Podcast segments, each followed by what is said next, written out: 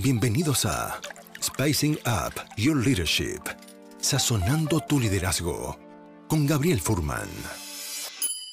Un ingrediente que no puede faltar en tu vida. Una instancia de aprendizaje, autoconocimiento y reflexión para transformar tu liderazgo empresarial, tu propia maestría personal, tu autoconfianza y tu forma de comunicar. En este espacio aprenderemos herramientas de innovación personal que puedes llevar a la práctica de forma inmediata en tu vida profesional y personal.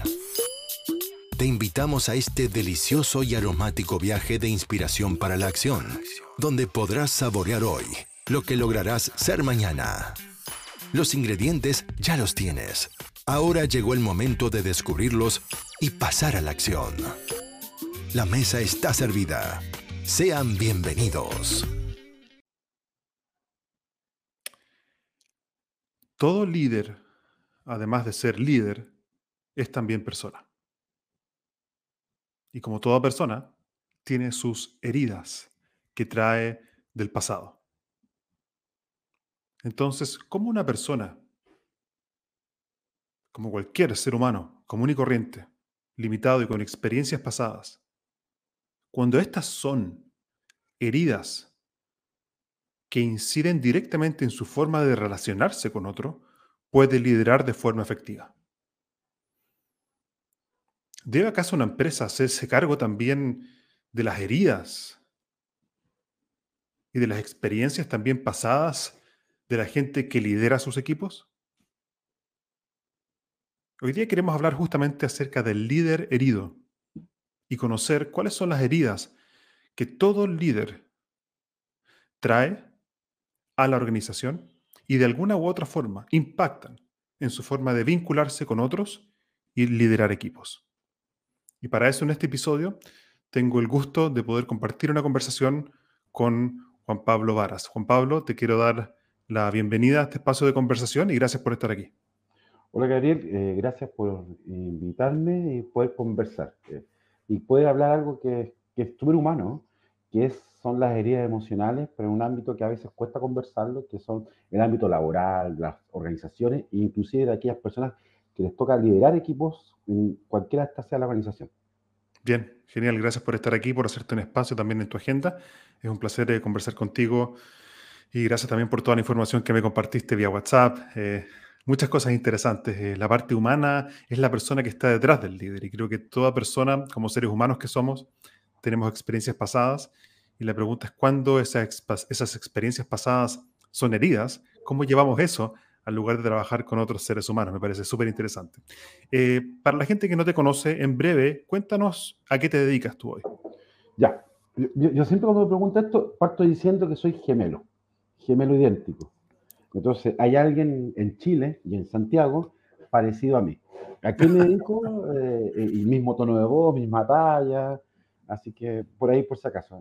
Yo soy psicólogo, eh, soy consultor, trabajo para el desarrollo de equipo, eh, sobre todo en la zona sur de Chile, de Villarrica hasta Castro, como más, pero más que nada me concentro en eso. Además, dirijo instituciones educativas paralelamente y estoy en esas dos grandes líneas. ambas cosas me apasionan y al final lo que me apasiona es dirigir personas, y acompañar y, eso. E, e, eso. A eso me dedico, de formación, eh, teólogo, psicólogo, profesor, y después algunas especialidades más por diplomado, por magíster, tanto en el ámbito de la clínica como en el ámbito de la gestión. Qué genial, gracias. Interesante cómo se juntan esos dos mundos y gracias por eh, compartir qué es lo que te apasiona. Quería también aprovechar de, de mandarle un saludo a Antonio Iturra, que nos acaba de mandar uno por ahí por el chat. Eh, Antonio justamente Me, dio el contacto, así que gracias Antonio por, por hacer esta sinergia positiva. Em, quería eh, preguntarte, ¿cómo llegó a ti el interés de escribir justamente un libro que se llama El líder herido? ¿Cómo llegaste a eso? Aborreado nomás, pues. la propia experiencia. ya hace rato vienen hartas anécdotas. Primero, yo estaba terminando un diplomado con Ignacio Fernández, eh, que lo está haciendo desde España y lo hace para Latinoamérica y España. Y yo, por ejemplo, he estudiado harto. Entonces digo, Ignacio, sé que quiero ver un doctorado. estaba viendo un doctorado en Barcelona, en Salamanca, en alguna parte de Europa.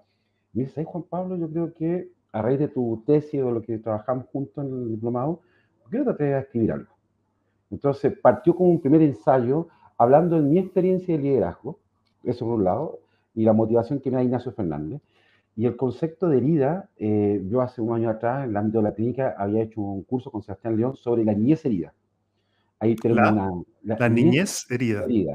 Que es un concepto bien clínico que tiene que hablar, ver sobre las heridas emocionales de la infancia, cómo ellas repercuten en tu vida adulta y eso. Ahora yo tengo una lectura un poco distinta de lo que es la herida y cómo se puede trabajar la vida adulta.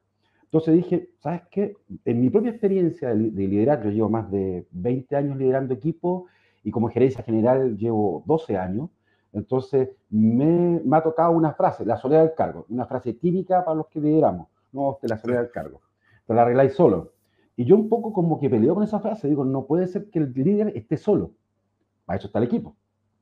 Después, eh, otra tensión que aparece, que ahí lo escribo en el libro, es esta, disyuntiva, ser buena persona y ser buen jefe no va de la mano. Si eres buena persona y sonríes mucho, no puedes ser buen jefe, no hay buenos resultados. Entonces, también eh, entré a, por un lado, a ver esa herida, por otro lado, a buscar la evidencia que apunta a aquello que no es así, que se puede ser buena persona y buen líder. Pero para, previo a eso, eh, lo más importante es trabajarse uno, trabajar uno sus propias heridas emocionales, si es que las tiene, y después detectar algunos elementos que pueden herir al líder. Por último, que lo que yo veo es que hay esta literatura, eh, si uno googlea incluso, hay más de un millón cien mil eh, links sobre liderazgo, pero la mayoría apunta de cómo el líder influye en el equipo y cómo este líder influye en los contextos, pero muy poco dice, muy poco, de cómo el equipo influye en el líder, cómo los ah. contextos influyen en el líder. Entonces, mi libro apunta a que muchas veces las heridas ocurren no tanto por la historia personal, sino por la interrelación relacional que existe líder con su equipo, con los contextos, con la incertidumbre. Hoy día que estamos en un tiempo buca, dicen algunos, eh, tenemos hartos líderes que a están aflorando más heridas de lo que uno cree. ¿Y eso qué produce? Un líder con más heridas, menor rentabilidad, menor bienestar en su organización y menor cumplimiento de su propio proyecto de vida. Yo tomo estos tres aspectos. Creo que es muy interesante ver también la, la otra cara de la moneda, ¿cierto? Cómo el equipo influye en el líder. Me parece muy interesante eso y creo que poco hablado. Muchas veces, a mi juicio, le, le, cargamos todo el peso al líder, ¿cierto? Ah, es que este no es un buen líder, entonces las cosas no funcionan. Pero nos olvidamos que el, líder, que el líder interactúa permanentemente, permanentemente con su equipo. Y es, un, es, una, es una danza sistémica. Entonces la pregunta es cómo el equipo influye en el líder me parece algo súper interesante. Y quería dejar una pregunta para la audiencia, antes de preguntarte a ti directamente, Juan Pablo, una pregunta para la audiencia, para que nos compartan su respuesta por el chat. ¿Cómo crees tú que el equipo influye en el líder? Compártenos una o dos líneas en el chat para compartirlas acá con Juan Pablo en la mesa. Déjanos tus respuestas para poder compartirlo acá. ¿Cómo crees tú que el equipo influye, o mejor dicho, debería influir para que sea eh, virtuoso en el, líder. Oye, Juan Pablo, me parece muy interesante eso de cómo el, eh, el líder puede verse gravemente herido en cómo el equipo justamente se vincula con él. Em, ¿Cuáles son las heridas clásicas que, un líder puede sufrir? Uf, ya. Mira, voy un poquito rápidamente. Una herida clásica es la soledad. Eh, yo, yo, lo tengo una cicla que es CIA, soledad, invisibilidad y ausencia. Entonces, aquí esto es como un test rápido. Si tú eres líder, ahora, líder de cualquier organización, puede ser con fines de lucro, sin fines de lucro, puede ser incluso en tu casa. Si tú eres papá, mamá, o tú eres un hijo y estás en tu casa, un abuelo, y te ves eh, que te sientes solo, invisible. ¿sí? y, y, ahí está como ausencia tuya, ahí hay posibilidad de que exista una herida. Y entre mayor soledad, invisibilidad y ausencia, mayor herida. Entonces, en general, los lo comunes que uno ve en los, los líderes heridos son que hay una sensación de soledad. Es más, te cuento, yo estaba, eh, la semana pasada, la semana pasada andaba, andaba en Castro y Puerto Montt y estoy compartiendo el libro a un líder de, una empresa súper grande de, marítima y me dice, ¿sabes qué? Me llega justo. porque dice, me siento así, es decir, súper solo, súper solo en, la gestión. Entonces, eh, cualquier, si tú estás liderando y hay sensación de soledad, invisibilidad y abandono, ahí tienes posiblemente, que hacer doble clic, hay una herida. Entonces, ¿cómo se genera? Eso puede ser por tu historia infantil, adolescente, pero también puede ser que seas una muy buena persona madura, pues llegas a una institución donde nadie te pesca, nadie te toma en cuenta, donde tu opinión en verdad vale menos, o donde alguna vez te, dicen sí, pero tu jefatura después te dice no y te quita piso y tu equipo te está, habla mal de ti y eso. Otra forma que puede generarse una herida en los líderes y en los equipos en, en ámbitos de incertidumbre. Las ventas o la rentabilidad de la productividad está baja. Por ejemplo, aquí esto es para otro, otra conversación. ¿Qué hacemos después de una huelga? De una crisis importante en la organización. No hay nada escrito. No hay nada escrito. ¿Qué se hace después de eso? ¿O qué se hace después de un accidente grave en una, institución? Entonces, todo eso va generando heridas en los líderes que además se les pide cuenta un poco de dirigir esta música, pero muchas veces ellos también tienen procesos personales que la soledad, la invisibilidad y el abandono a veces germina mucho más fuerte en eso. Qué interesante eso que de las heridas del... Hablaste, y es una sigla. ¿Puedes, por favor, repetir la eh, sigla? sí, yo se vuelvo a la sigla. Entonces, sí, me encanta, es que me encanta porque es una forma de sistematizarlas. En, en, mi cabeza, si lo, en mi libro, si lo ven, ahí está, es CIA, soledad, invisibilidad y abandono. Es decir, esto es un test rápido. Si, si tú dices, oye... Hagamos, pero es que este está muy bueno porque hagamos el test con la gente que nos está escuchando, a ver qué pasa. De 1 a 10, ¿cuán, en tu organización, sea familia, eh, comunidad religiosa, empresa, colegio, lo que tú quieras, cualquier organización, club, ¿te sientes solo de 1 a 10? Ya. ¿Te sientes invisibilizado donde tu voz no se escucha, tu opinión? De 1 a 10 y te sientes abandonado de una vez o abandonada, bueno, si los números están bajo 6, ya hay, hay una, una somodería importante. Este test, yo lo he hecho esto en cientos de líderes y aparece, aparece. Ahora, lo interesante es esto que va jugando en otros conceptos que son un poco más técnicos, seguridad psicológica, eh, eh, eh, confianza, que no es lo mismo, pero van de la mano más o menos. Entonces, tú dices, mira, este es un test rápido, súper simple, pero de percepción. ¿Te sientes solo? Sí, ok. Imagínate un matrimonio, dos personas, un equipo súper chico, pero uno de ellos se siente solo, invisibilizado, es que no escuchas mi opinión. Y además, ¿sabes qué? Pasas todo el día conectado haciendo videos para los demás. Te, tiran la... Hay, hay abandono, hay abandono. Entonces tú dices, bueno, aquí entonces tenemos la posibilidad de que se vaya generando una herida. Me parece muy interesante eso. El líder puede estar rodeado de un equipo y a la vez estar solo. Puedo, hay una frase que yo uso, que la uso en clínica, pero paso para, está la soledad y la soledumbre. la soledad es estar físicamente solo, pero tú puedes estar solo, yo estoy solo en mi oficina, pero yo sé que estoy rodeado por mi familia, por mi equipo de trabajo, no estoy solo, estoy solo como físicamente, pero la experiencia de sentirse solo es lo que se llama muchas veces en clínica soledumbre. Soledumbre, o sea, si es que entiendo bien y si no, corrígeme, que significa yo puedo estar en un estadio, rodeado de gente y en un estado de soledumbre. Sí. E, eso, eso está muy característico de la gente que tiene depresión, angustia. Oye, hay, hay que ver algo así.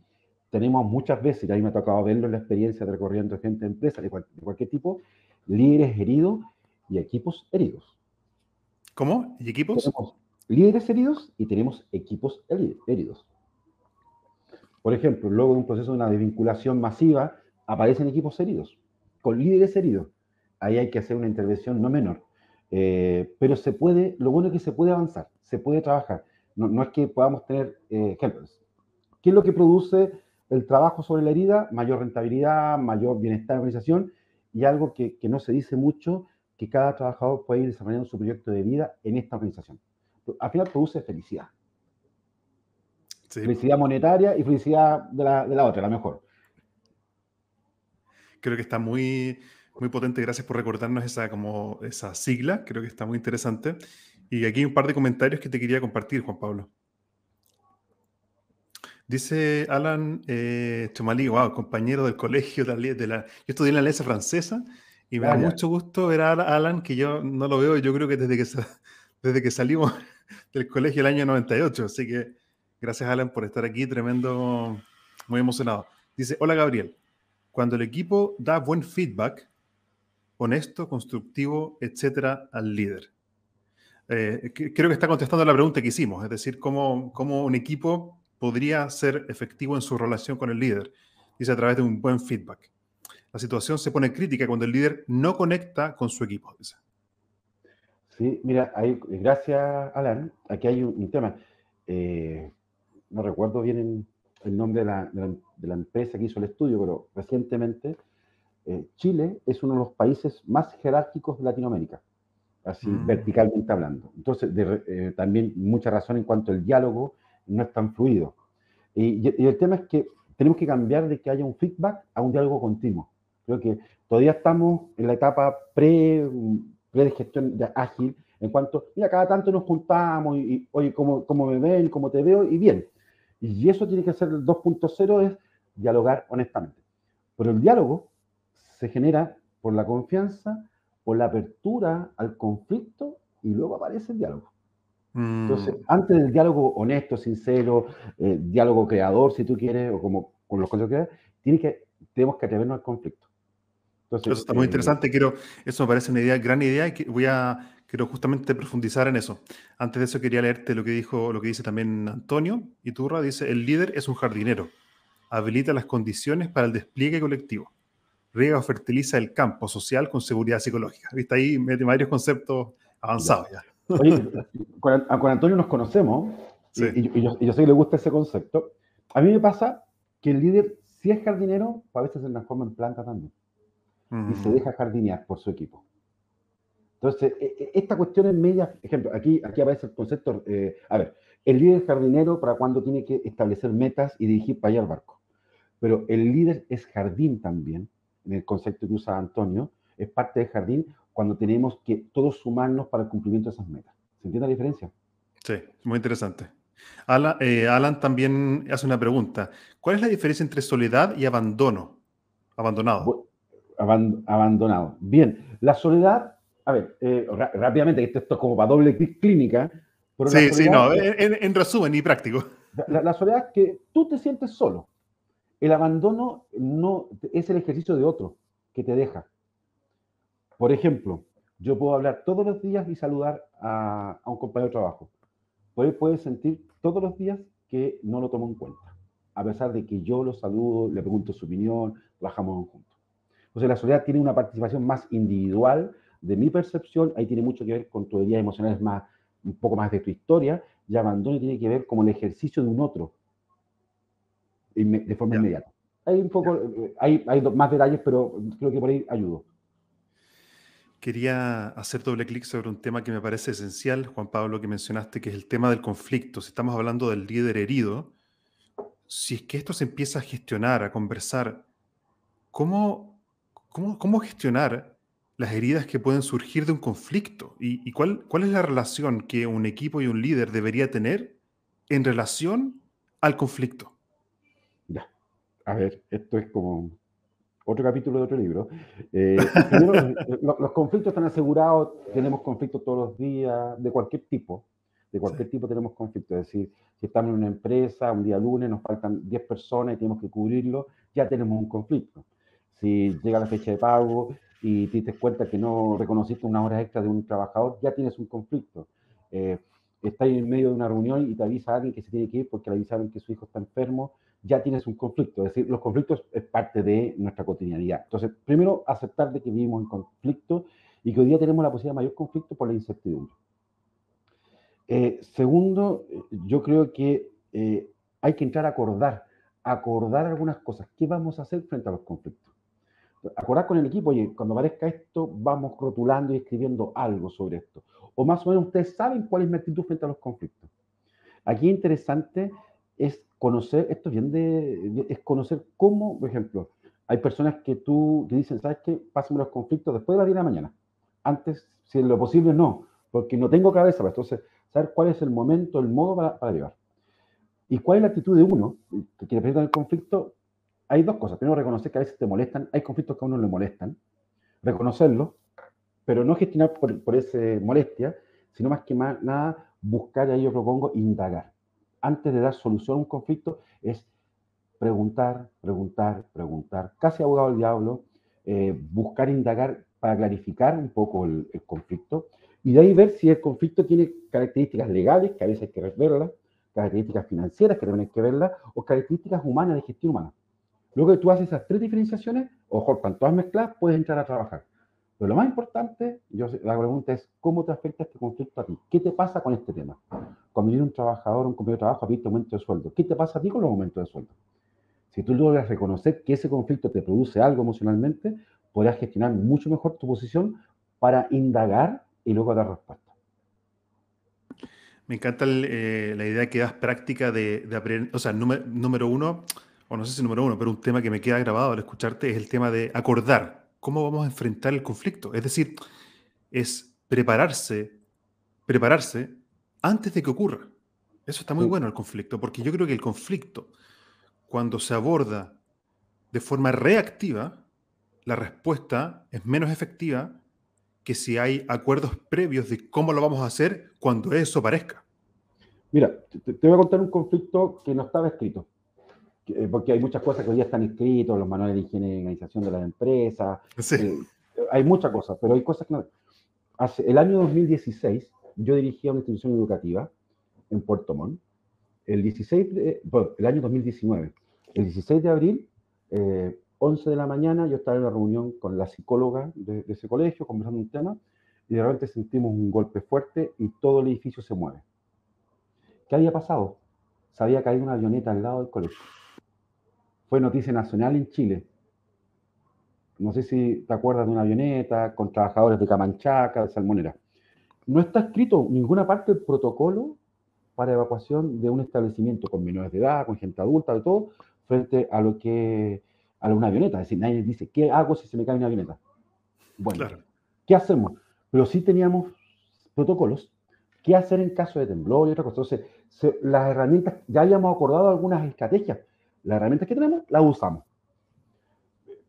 Es un ejemplo. Otra cosa que en Santiago ha ocurrido harto, y lamentablemente, eh, eh, el otro día unos amigos me conversamos, le hemos tenido que decir a nuestros hijos qué hacer en caso de portonazo o una encerrona. Bueno, es un conflicto familiar. Entonces, efectivamente los conflictos, lo mejor que hay que hacer es adelantarse y poder conversar. Tal vez no está todo seguro. Primero, aprende qué te pasa a ti con ese conflicto y acuerda con tu equipo qué vamos a hacer frente a ese conflicto. Por ejemplo, si sabemos en el mundo salmonero si sabemos que el próximo año lo más probable vamos a tener marea roja, bueno, tenemos que tener preparada una estrategia porque va a haber marea roja. Y ahí cosas así. Creo que es un muy buen ejemplo porque nos permite, obviamente no, se puede prever todo. No, no, Siempre habrán conflictos que aparecen de forma inesperada, eso es parte de la vida, creo yo. Pero por lo menos el tener la conversación frente a ciertas situaciones, por lo menos reduce las probabilidades de conflictos mal manejados. Ahora, a mí yo le voy a dar vuelta al CIA. Yo creo que si tú eres líder o miembro de un equipo y tienes un CIA alto, soledad, invisibilidad y abandono, eh, ah, pide ayuda. Es tu obligación pedir ayuda. Por ti, por, pasar mejor la vida laboral y por hacerle bien a, los demás también. Eh, creo que a veces no hay un cierto prejuicio con pedir ayuda y acompañar. Sí, sí, sí, sí, sí. 100%. Yo, recuerdo muchas veces, por ejemplo, eh, eh, me recuerdo mucho entrenando a líderes, eh, que es lo que llevo haciendo los últimos 15 años, el tema de aprender a, pedir y ofrecer. En particular, cuando llega el tema de, pedir ayuda, ¿sabes lo que me dicen? he escuchado de muchos, pedir ayuda no es señal de debilidad. Yo pedir ayuda, a mí me piden ayuda. Yo ir a pedir ayuda es como tabú, Juan Pablo. ¿Y qué es lo que pasa ahí? ¿Por qué nos cuesta a veces eh, pedir ayuda? Ya, vamos de nuevo. Deloitte era la empresa que había hecho el estudio en Latinoamérica, por si acaso, me acordé. Y, Deloitte plantea en su estudio, y yo lo cito en el libro, de que, bueno, de que Latinoamérica como estructura es tremendamente jerárquica y Chile la lleva. Chile la lleva en jerarquía. Eh, Chile tiene tres características, los líderes de Chile. Son muy llevados a la meta, tienen muy claras las metas, muy positivo eso, tienen muy claras las metas, somos tremendamente jerárquicos y tenemos, y la emoción que más prima en nosotros es la, emoción del miedo. Ok, eso dice Deloitte. Después yo hago un poquito más de, de investigación y reflexión y digo, ¿de dónde sale esto?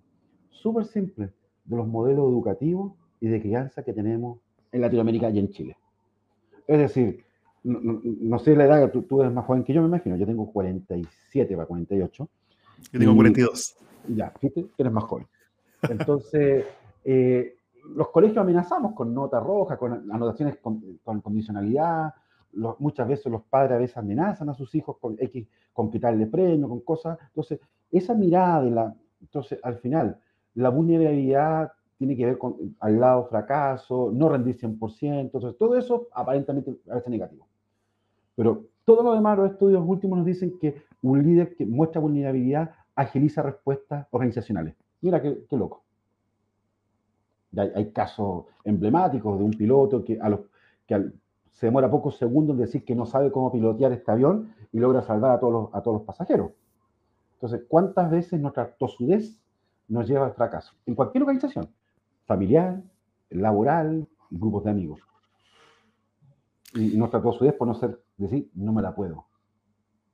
Sí, es que me conecto mucho con lo que estás diciendo porque yo que decidí escribir mi libro que se llama Créete el cuento. ¿Ya? Sí, lo, estuve viendo. Y justamente ha sido mi propio desafío personal de los últimos 15 años y también de, cientos de líderes, que es no soy bueno, qué van a decir de mí, qué pasa si me equivoco, qué pasa si no es perfecto. Ese miedo del cual tú hablas creo que también no solamente es sistémico, sino que también está dentro de nosotros, ¿cierto? Hay un miedo a accionar de forma imperfecta, porque tiene que ser perfecto, por lo menos ese era mí. y, mientras más converso con gente, me dicen, oye, eso es lo que me falta. ¿Sabes qué? Yo sé qué hacer, pero no me atrevo. Mira, eh, acuérdate que hoy día se habla del síndrome del estafador o del impostor. Entonces, a mí mismo me vas a decir, oye, tú que hayas escrito un libro. los dos hemos estudiado harto, y uno que tiene, que los libros que uno lee son más de mil páginas. Esos son buenos libros. claro. Entonces, no, mi libro tiene un poquito más de 100. Y, dice, ¿y será bueno un libro de poquito más de 100? Sí, pues puede ser bueno, un poquito más de 100. Pero tenemos estos prejuicios de que si no es perfecto, es perfecto bajo estas medidas, el libro gordo, con letra chica y poco dibujo, eh, es malo, es malo. Eh, que si no es un, si, no citáis puros norteamericanos, eh, poco serio, y así. Si el niño no le va bien en matemática, va a ser un fracasado en la vida. Error también, y así, y así, y así, y así. Incluso yo creo que hoy día el paradigma incluso de tener que pasar por la universidad como único medio, medio de formación para la vida, yo creo que ya está mucho más cuestionado. La, bueno, la pandemia sí. a entregarnos eso. Sí, sí. Yo, Juan Pablo, quería dirigir la conversación ahora hacia ok, entonces, ¿cómo qué hacemos? Es decir, estamos empezando a reconocer este tema tan, tan importante de las heridas del líder, que para mí es nuevo en cómo los, tú, lo estás verbalizando. Entonces, estoy aprendiendo mucho de ti y lo quiero seguir profundizando después. Eh, pero demos el próximo paso, es decir, empezamos a reconocer las heridas, ya sea, ya sea que las trae el líder de sus experiencias pasadas o en su vínculo con el equipo, ¿Cuál es un paso para empezar entonces a, solucionar o enfrentar esto? Ya, mira, eh, yo le voy a poner I rápidamente. ¿Cómo? Yo le pongo una I. Hay que hacer muchas cosas. Un, camino, un camino es un poco lo que uno más ve en la consultoría, que es juntar los equipos, dialogar honestamente, eh, darse tiempo para que el conflicto aparezca y poder, más que nada, despersonalizar y analizar el, analizar el conflicto, conociendo que uno parte del conflicto, pero analizarlo. Y de ahí pone todas las ideas que uno conoce en la, consultoría. Análisis, eh, poner metas que a todos nos, nos, lleven, sentido compartido, moral compartida, lo que tú quieras, todo eso. Todo está súper bien. Pero además, aquí yo le hago un doble clic, eh, si tú reconoces que en X personas, porque este libro se llama líder herido, no se llama liderazgo herido. Es decir, las personas son las que sujetan la herida. Entonces, acá hay dos conceptos. Eh, el, primero habla más de dejar fluir, no todo es tan grave, dejar fluir, es decir, no todo es tan grave, no todo es tan grave, dejar fluir, pero otra es eh, generar. Y para generar hay que meterse en el dolor. Es decir, no todo es tan grave, pero también métete en el dolor. Y eso es eh, atreverte un poco a, a, dejar que el dolor, te, ¿qué es lo que te duele? ¿Te duele la incertidumbre de tu futuro laboral? ¿Te duele no haber, no haber logrado las ventas que prometiste? o no haber tenido el, el ascenso que esperabas, no ser reconocido por tu equipo. Entonces, por un lado, trabaja, deja fluir todo lo demás, trabájalo bien, pero la herida personal, eso también uno tiene que hacerlo. Y eso es, este, es como un remolino que tiene por un lado la fuerza centrípeta, que te lleva dentro del dolor, meterte en el dolor, y, pero el momento que tú te metes, aparece la fuerza centrífuga que te saca el dolor. Hay una canción de Beto Cueva, sin dolor no eres feliz. Entonces, hay que, el líder herido, para salir del dolor, de la herida, tiene que entrar en el dolor. ¿Cómo eh, propones tú que dentro de un contexto organizacional se puede iniciar ese viaje en la práctica? cómo se sistematizan esos, esos pasos? ¿Cómo comienza? Te doy algunas pistas, ¿qué es lo que hago yo? Eh, esto lo saco de la, la rueda de la clínica, lo transformo y eso. Eh, haz una tabla muy simple eh, donde pones tu jefatura, cargos, dos cargos horizontales a ti y, y, dos cargos bajo a ti. Es decir, una tabla que tiene a tu jefe, dos cargos horizontales que tiene y dos cargos bajo a ti ponle un nombre a esas, nombre a esas personas, Juan Pablo, Ricardo, María, lo que sea. Y de 1 a 10, tú les pones una nota a esas personas, a tu jefe. ¿Qué nota le pondrías? Un 10, bla, bla, bla. Ok. En otra tabla, pones las mismas personas, pero les pones un concepto. ¿Con qué concepto tú vinculas a esa persona? A tu jefe. Por ejemplo, genial, estoy inventando. Al compañero de trabajo, bueno para la talla. Entonces, luego, ve la nota, si la nota va bajo menos 6, una, y luego ve la nota, eh, ve, los, ve las, las, frases, las palabras que hace y construye una frase. Y esa, fra y esa frase habla un poco de tu relación emocional en tu estado laboral. Ah. Ese uno. ¿Te, ¿Te, doy otra? Sí, sí, sí, me encantó, me encantó ese ejercicio porque luego creo que es un es muy concreto, entonces el que está escuchando esto puede llevar y hacer el ejercicio. Está muy bueno, muy bueno, me encantó. Ya, si tú eres líder ¿Qué dolores tienes? Así, concreto. El que mis compañeros de trabajo no me, hablen, el que no me hayan subido el sueldo. Subir concreto. No es que yo quiera, no. El, concreto. El dolor concreto que tú tienes. Eh, súper concreto. El que no sé, pues, el que sabes que no tengo estacionamiento exclusivo para mí, es que no, les duele mucho eso. Perdón, el último ejemplo que diste, eh, ¿cómo fue? El que no tengo estacionamiento. El que no ah, tengo estacionamiento para mí. No sé, el que tengo que comer con la gente, hay, hay líderes que no les gusta. Entonces, todo eso, entonces, ¿cuáles son tus tres dolores concretos? Dolores súper concretos, ¿no? Incluso estos últimos seis meses. Y luego, ¿cuáles son tus tres deseos concretos estos últimos seis meses? Si tú vas viendo, vamos haciendo un mapeo de la herida. Y ahí, con un otro, ahí es, es importante que haya un otro que te ayude a descubrir cuál es la herida. Oh. Entonces, si te das cuenta, no te estoy preguntando si tu papá, tu mamá te quería o no te quería, cuánta leche te dieron, qué tan rápido te cambiaron pañal. Simplemente estoy preguntando cuál es la herida hoy. Y con otro, siempre es con otro o con otra, te ayuda a mirar la herida de hoy es esta. Y ahí a trabajar. Después viene otro proceso que es eh, el entrar el dolor, es poder hablar con otro genuinamente de lo que te pasa. Tengo mm. rabia con esto. Entonces ahí está el coach, está el consultor, en un espacio más privado. Y eso. Eso que yo te estoy diciendo individual se trabaja también en equipo. ¿Cuántas veces hay equipos que tienen dolores, que quieren decirlo, pero quieren decirlo acá? Como casi secreto familiar. ¿Y eso quién Acá, cuando dices acá, ¿te refieres acá a dónde? Ah, cuando digo acá, en, el grupo pequeño, en el grupo pequeño me estoy acordando, por ejemplo, 12 trabajadores que necesitaban hablar un tema y lo querían decir ahí. No quería que saliera. Entonces, uno puede trabajar la contención ahí. Ah, ya. Se puede también hacer un acuerdo de confidencialidad. Sí. Mira, esto, este ejercicio, ya, esto es, esto si tú lo das vuelta, viene muy parecido a lo que hace los SIL con las APA, eh, las EPA, perdón, la evaluación post-acción, o lo que hacen los, los teatros después de evaluar después de la acción. Entonces, en general, los equipos y los líderes efectivos permiten espacios de confidencialidad donde puedan decirse todo horizontalmente. A eso le llamamos. ¿Mencionaste, mencionaste los EPA? Eso no sé qué es. EPA, evaluación post-acción. Los SIL, los soldados SIL, después de que han, hacen una acción, se juntan y hablan honestamente cómo les fue y qué les pareció todo. Y luego de eso, cierran el capítulo y siguen en su trabajo normal. En ese momento de la evaluación EPA, o la, evaluación por acción, el rango, el ser sargento, capitán, desaparece. Lo que aparece es el equipo. Entonces, también en, los equipos es muy bueno, realmente, ¿sabes qué?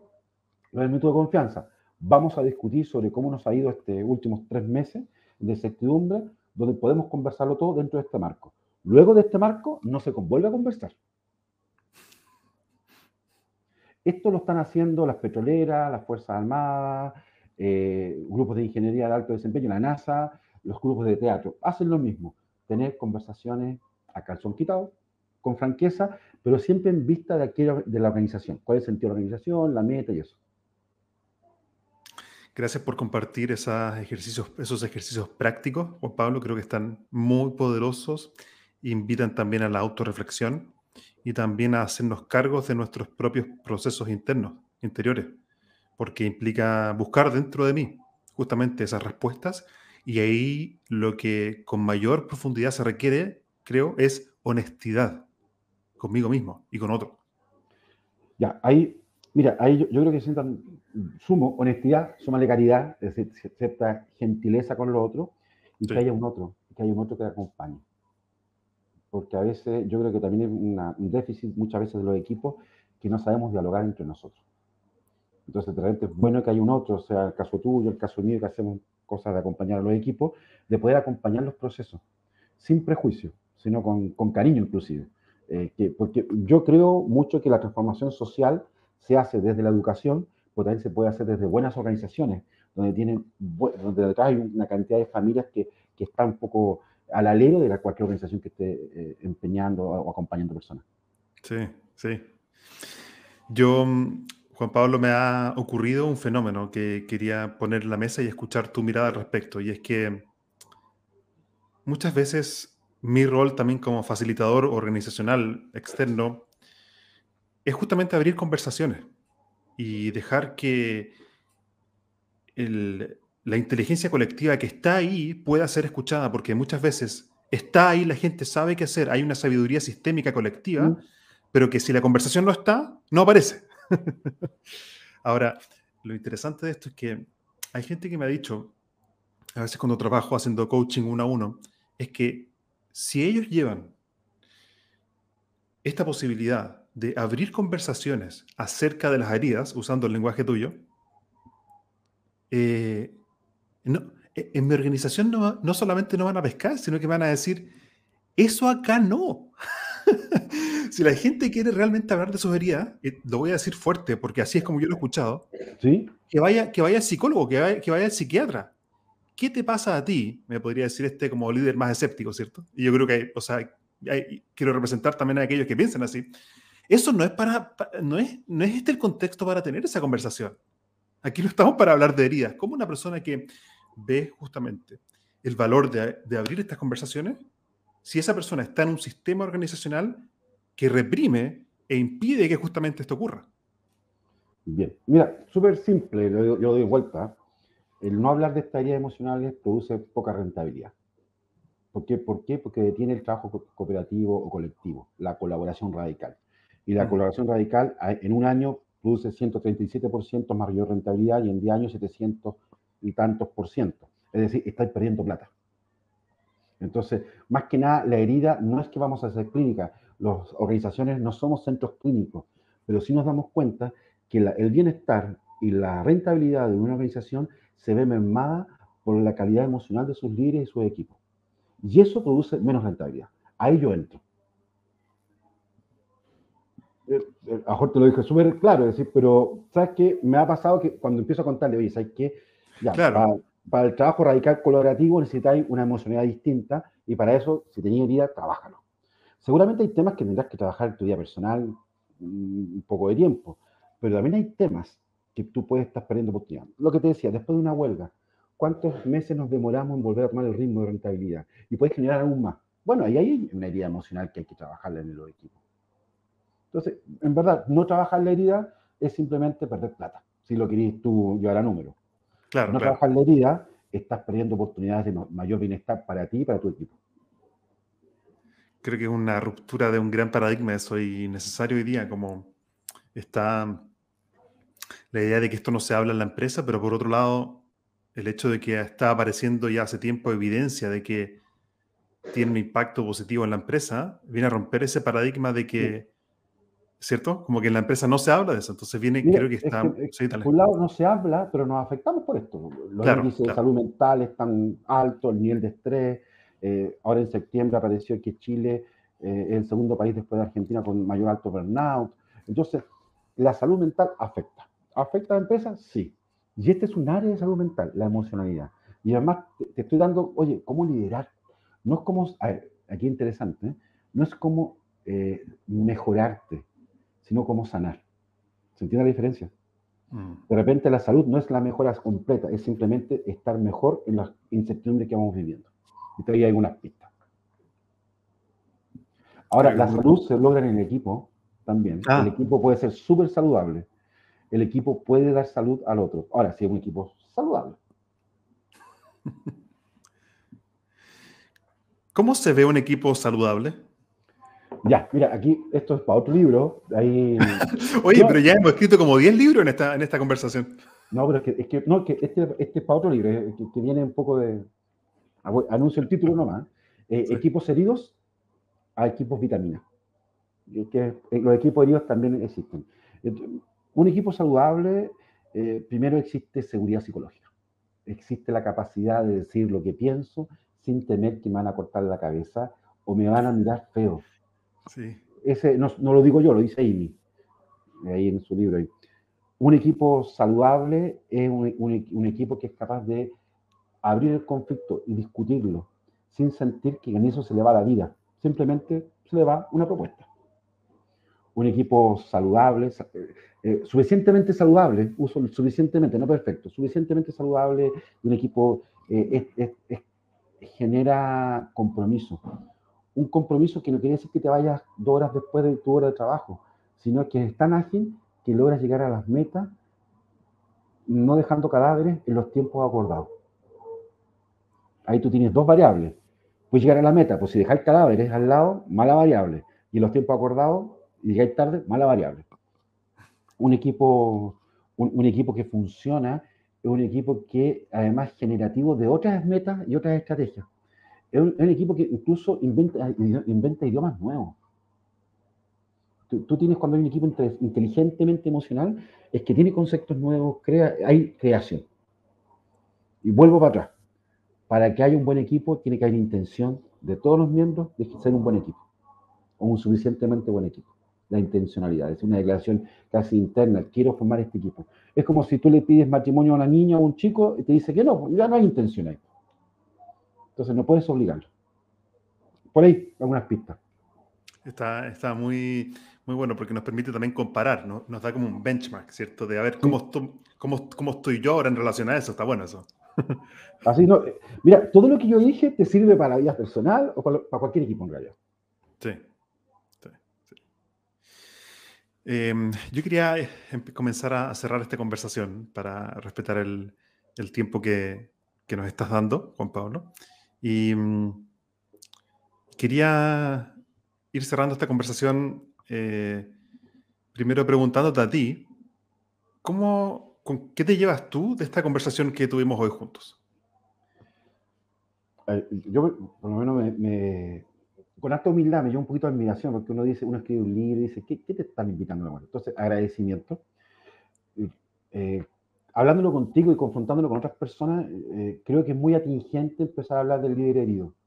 Eh, creo que hay más líderes heridos de lo que nosotros creemos en las organizaciones y, y esta conversación, el, que ellos busquen caminos de, de, mejora en cuanto a lo que hemos visto, mayor rentabilidad, mayor bienestar, cumplimiento del proyecto de vida, va a generar sociedades mucho mejores.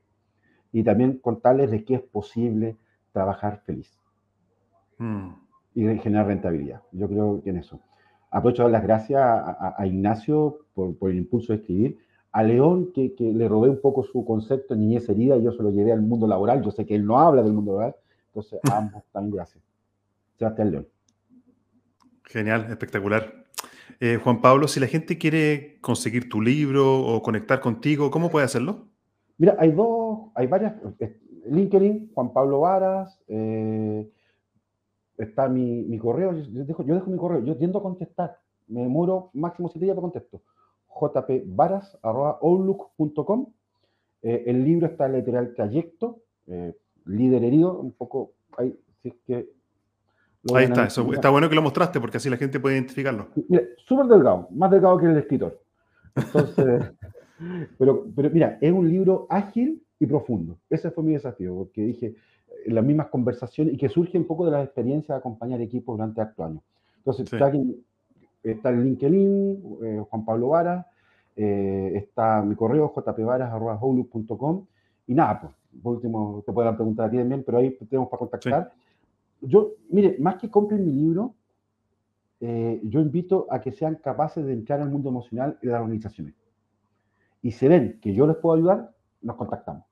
Esa, es la invitación. Para mí el libro, más que nada, una, es un acto de cierto narciso positivo, de mostrar, pues también de generosidad, de llegar a, a, los líderes un espacio de decir, oye, aquí yo me siento identificado. Y te digo que me ha ocurrido que muchos han sentido identificados. Genial. Eh, Juan Pablo, yo te quiero agradecer por eh, tu tiempo y haber compartido también tu experiencia con nosotros. Ya, Gabriel, oye, tengamos muy buena tarde todos. Gracias, gracias por conversar con nosotros y ser parte de este programa. Inmortalizamos ya otra conversación de, calidad, ¿viste? Gracias, Gabriel. Me despido, con mucho cariño. Chao, chao. Chao. Gracias a todos por eh, acompañarnos durante esta conversación de este podcast Sazonando tu liderazgo. Si encontraste que esta conversación es de calidad, eh, dale un like, compártelo también con otras personas en eh, LinkedIn. Y también los invito a conectar conmigo en el LinkedIn, en eh, Gabriel Furman. Y también para todos aquellos que quieren saber más acerca de mi libro Créete el Cuento, donde propongo una metodología simple de tres pasos para gestionar, gestionar el miedo, accionar y lograr resultados sorprendentes en la vida profesional y personal. Pueden acceder a gabrielfurman.com de hecho, aprovecho de contarles que estamos a pocas semanas, a pocos días en realidad, de abrir la primera versión de Créete el cuento en la práctica, que es un programa justamente orientado a expandir los conceptos que están en mi libro de forma práctica, dinámica y entretenida en un contexto online. Así que si quieres saber más, escríbeme vía LinkedIn en Gabriel Furman para poder contarte más justamente acerca de este curso o programa que es Créete el cuento en la práctica para gestionar el miedo a través del poder de la acción imperfecta. Lo dejo ahí como un misterio, pero si quieres dar un paso, escríbeme y encantado de que nos pongamos en contacto. Gracias por estar aquí y nos vemos y nos escuchamos en un próximo episodio. Hasta aquí llegamos por hoy con otro capítulo de Spicing Up Your Leadership, sazonando tu liderazgo con Gabriel Furman. Encuentra más material sobre este y otros temas en nuestras redes sociales, en LinkedIn y Facebook, como Gabriel Furman. Nos reencontramos en nuestro próximo capítulo para descubrir más herramientas de innovación personal que te servirán en tu vida profesional y personal. Esta cocina siempre está abierta para ti y para todos aquellos que quieran compartir su inspiración para la acción. Hasta la próxima.